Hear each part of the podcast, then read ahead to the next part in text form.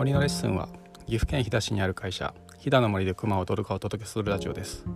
いろいろな人と森についてのお話をして毎週配信しています。グラフィックデザイナーでアロマキュレーターの小林彩子さんに飛騨の森の植物を箱に詰めて送ったらどんなことが起こったのかをお伺いしてきました。今回が最終回です。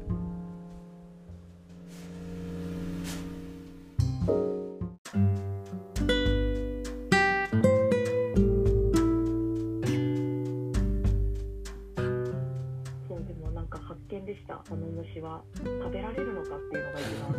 あの衝撃的で、うんあの本当に検索したらあのみんなその虫が欲しいんですよ、ね、あのつ釣りでですか？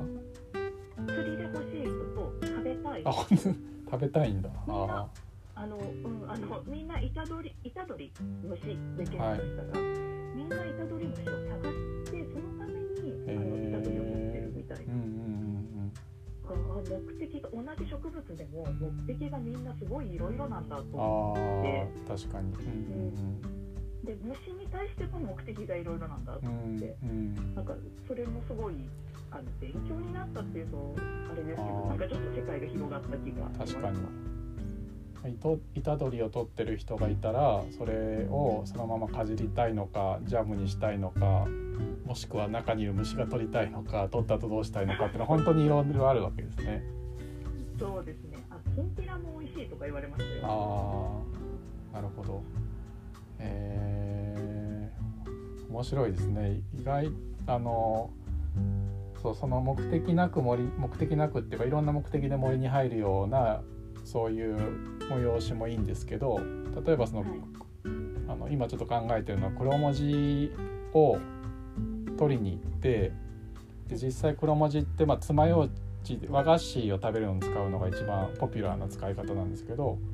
実際にその黒文字を自分で取って爪楊枝に加工してであの黒文字を使った和菓子を食べてその場で黒文字茶を沸かしてで黒文字って昔歯ブラシにもしてたのでその後歯を磨くみたいなもう黒文字尽くしのツアーをしようかなって考えてるんですけど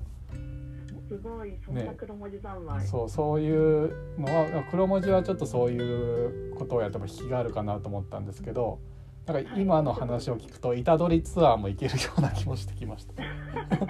板取り取り放題ははい。意外と盲点の虎取です。ねそれも面白いですね。あんまりぼそれこそ僕らの立場からするとわざわざ板取りがありますとか板取りどうしようみたいなことを世に問いかけることはしないので、ね、そうやってやっていただいた結果意外とみんなそんな思い出があったり好きな人がいるんだっていうのが分かって面白いですね。そうですね。あそうそう北のその北海道の人は大虎取の話をしていて、宮崎の人はあまだその飛騨の虎取はそのサイズなんだって言われたんですあの結局寒いからまだ背が伸びてないねっていう意味にはなったと思うんですけど、それでこう南北に長いというか、うんうんうん。日本は南北に長いねって話をしたんですけど、いろんないろんな虎取への思いが。う ん 意外全然主役主役じゃなくておまけのつもりで入れたものの膨らみがすごいですね。そうなんです、そうなんです。ある種こう、国とか、あと黒文字とかは送っていただく前提でいたので、うん心構えがあったんですけど、うんうんうんノーマークだったので、なおさらちょっと面白かったです。でもなんかそれがあの、まあ、送るにしろ来てもらうにしろ森の面白さかもしれないですね。うん、なんかあのちょっと前にあのお客さん案内した時に、まああの一つの説明の仕方ですけど森と林の違いって何か分かりますかっていう話をしてでまあ林はまあ人が生やすっていうところから語源があって、まあ、人がある程度手入れしたものだったりとかあとはあの基本的には単一の杉林とか竹林とかまあ何か特定のものが揃って生えてる状態だけど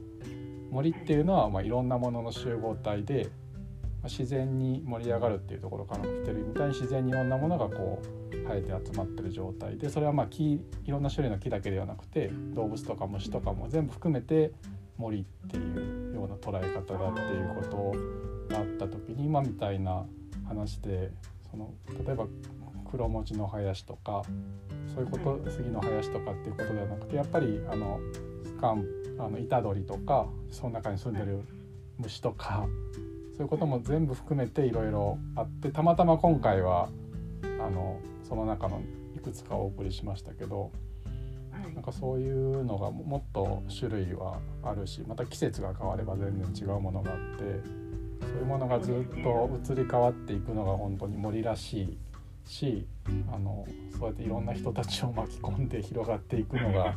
なんか森ならでは林ではなくて森ならではだなって感じがすごいしました。そうですね。もう多様性ですよね本当にね。でみんなそれでその手渡された何かを持ってみんな好き勝手なことを言うのもすごい楽しい。でいつかねやっぱり本当にあの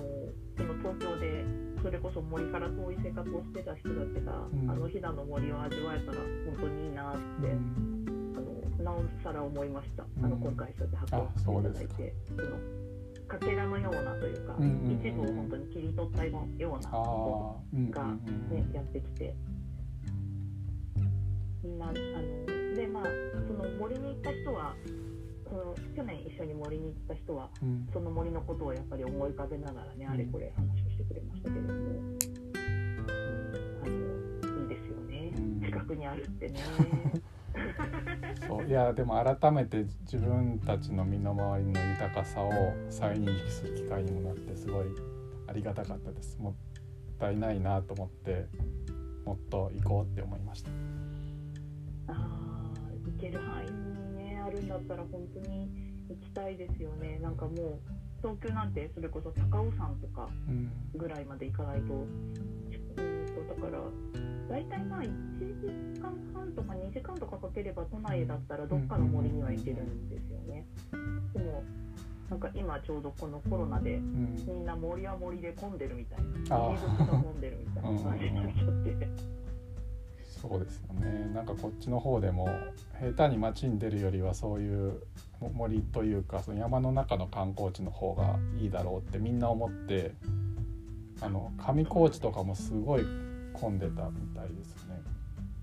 あうん、もう1000%以上昨年比1000%以上みたいな。1000%すごいですね。本当に多分い虎杖虫くらい密集してたかもしれない。ね、でもそそれもそのまあそのなんなん奥多摩とか高尾山とか上高地みたいな分かりやすいところはまあみんな行きがちですけど、はい、なんかその今の虎杖みたいな実はその身近にある植物でもそのいろんな楽しみ方があったりとか面白さがあるっていうと東京も別に結構な割合で西の方に行けばね森なんていくらでもあるから皆さんが比較的近場の森でそこの入り方とか関わり方とか楽しみ方を見出せばそんまあ飛騨まで来なくても、ね、実はあのいろいろ楽しめるかもしれないなとは思いました。楽しみ方がいろいろですよね。うん、あのもう本当に飛騨とかになるとなんでしょう生えてるものがまたそうですね。違ったりとか。あとはその雪深い場所ならではのやっぱり山だったりとか、うん、そういう味わい方はできると思いますけど、うん、なんか身近な自然ももうちょっと合いそうって思いました。その板取りだったりとか重みだったりとかを触りながら、うん、触ったっていうのがやっぱりすごく良かったのかな。なんか、あのちょっとその自分に近くなるっていうか、触ることによって、うん、なんかあのもうちょっとその身近な植物を見直そうと思ったり山まで行かなくてもいろいろ楽しめることもあるなとか。確かにあのそのさっきおっしゃっていただいたその森の一部を切り取ってっていうのもすごいいいなと思ったんですけどそれでお送りする良さって森に入ってもちろんあの触れる範囲で触りますけどあんまりその積極的に触るっていうよりはやっぱり見て中を歩くっていう感じですけど箱にしてお送りすると触る対象になるじゃないですか。そうするないですねうん、意外とその森で接するよりもむしろ切り取られて家に来た時の方がこう触るっていう意味においてはすごく近くなるのでそういう良さがあるかもしれないですね。あそうですね、うん。であのこう置いといてまた眺める時間っていうのもすごく良かったんですね。えー。眺めるはい。でこれをどうああそうか。はいはい。あれですなんかもう森だとこっちがお邪魔してるからあのお邪魔しますで、まあ、ちょっと用が済んだら出てきますみたいな感じだけどもう家に来ちゃってるから触るしなななどどうししようこの人みたいな感じになりますよね。そういう感じです。ああそう思かわぬ来客が来たがこの方には何をしたらはいいいかなはいはいああそれは面白いですね。なるほど。うん。関係性が変わりますねそれで。うそうですね、ん。そうそうそう。自分が行っているのかうん。お邪魔しているのか、はいはいはい。お邪魔されているのかはいはい。ね、しかももしかしたら森でのびのび育ってたかもしれないのにわざわざそこから切り取られてお越しくださったからにはうん。なんかここでこうなその全うさせてあげなければならないみたいな心持ちになるのかもしれないですね。あのベストな形はあの何なんだろうっていうか無駄に無駄にしないというか、うん。最大限に活用できかつ自分が一番楽しめる方法は何だろう、うんああなるほど。人に差し上げるっていうのも一つのその楽しみ方だと思ってたんですうんけど、うん。あのうん、実際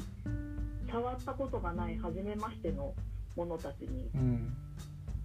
さあどうしよううんうんそこをの頭を使う作業が楽しかった。なるほど。それはあのこれは本当に人間の勝手なあの考えですけどもしかしたら森の中で人知れずこう成長してまた枯れて土に戻っていくのも一つですけど、まあ、そうではなくて上京して あのいろんな人とこう関わりまた違う食べられたりとか香りになったりとかあの初めてその黒文字っていうものの姿を見せてあげたりとかそういういろんな働きというかあのそれをしたことは植物にとってもしかしたら森の中にずっといるより良かったのかなってものすごく勝手な 解釈ですけどそんな考え方もできるのかなって思いました。そうですね。そこはもう植物に聞いてみないとわからないかもしれないけど、でも少なくともそこが届いたことによって、うん。いろんな人がいろんなあの幸せだったりとか、あの感動だったりうん。驚きだったりをうん得ることができたのは間違いないって思ってまして、それは本当に松本さんにもですけどあの植物にも感謝だなとうん思って。うん本当ですここに来ねて。それこそあの花を見せてくれてありがとうとか、うんあの柔らかな新芽を食べさせてくれてありがとうっていう、本当になんかあのありがとうっていう気持ちを言いたくなるようなあの箱だったなって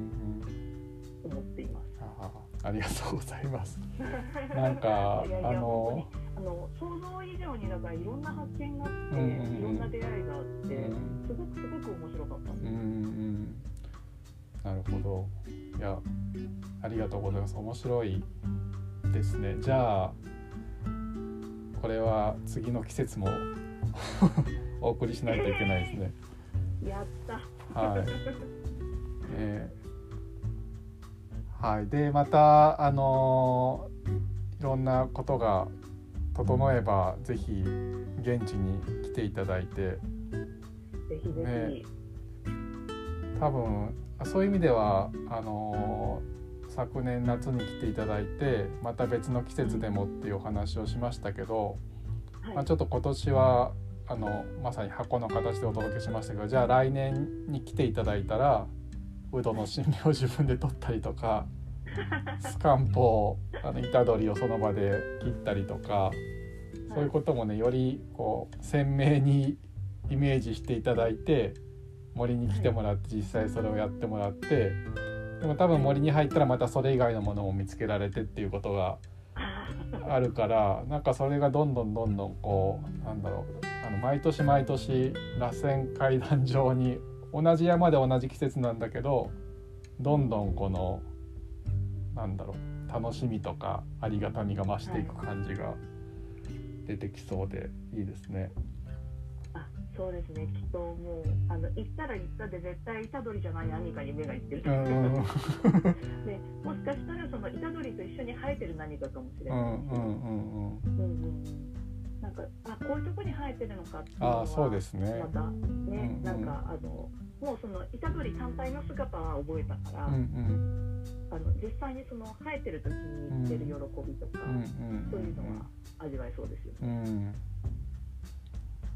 いやでもなんかもうこれでちょっとなんかあそれねジャムにすると美味しいんだよとかちょっとこう偉そうに言える気持ちになったなとか。次もしどなたかと一緒にこの飛騨の山にうんお邪魔することがあっても、うん。ちょっと先輩面で言えるなと思いましたじゃあ本当にどの季節に行っても大丈夫なように。はい次。そうですね。はい。まここかたら学ばせていただいて。季節ごとに。はい。い。いですね。はい。ありがとうございます。じゃあまた。ーこちらこそ本当にありがとうございます。はい。貴重な経験でした。じゃあまたあの箱次の箱をお送りするか飛騨の森で と思います。はいありがとうございます、ありがとうございました。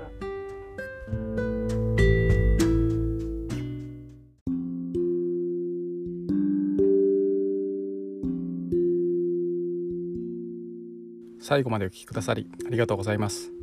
次回は1週間後に配信予定ですのでどうぞお楽しみに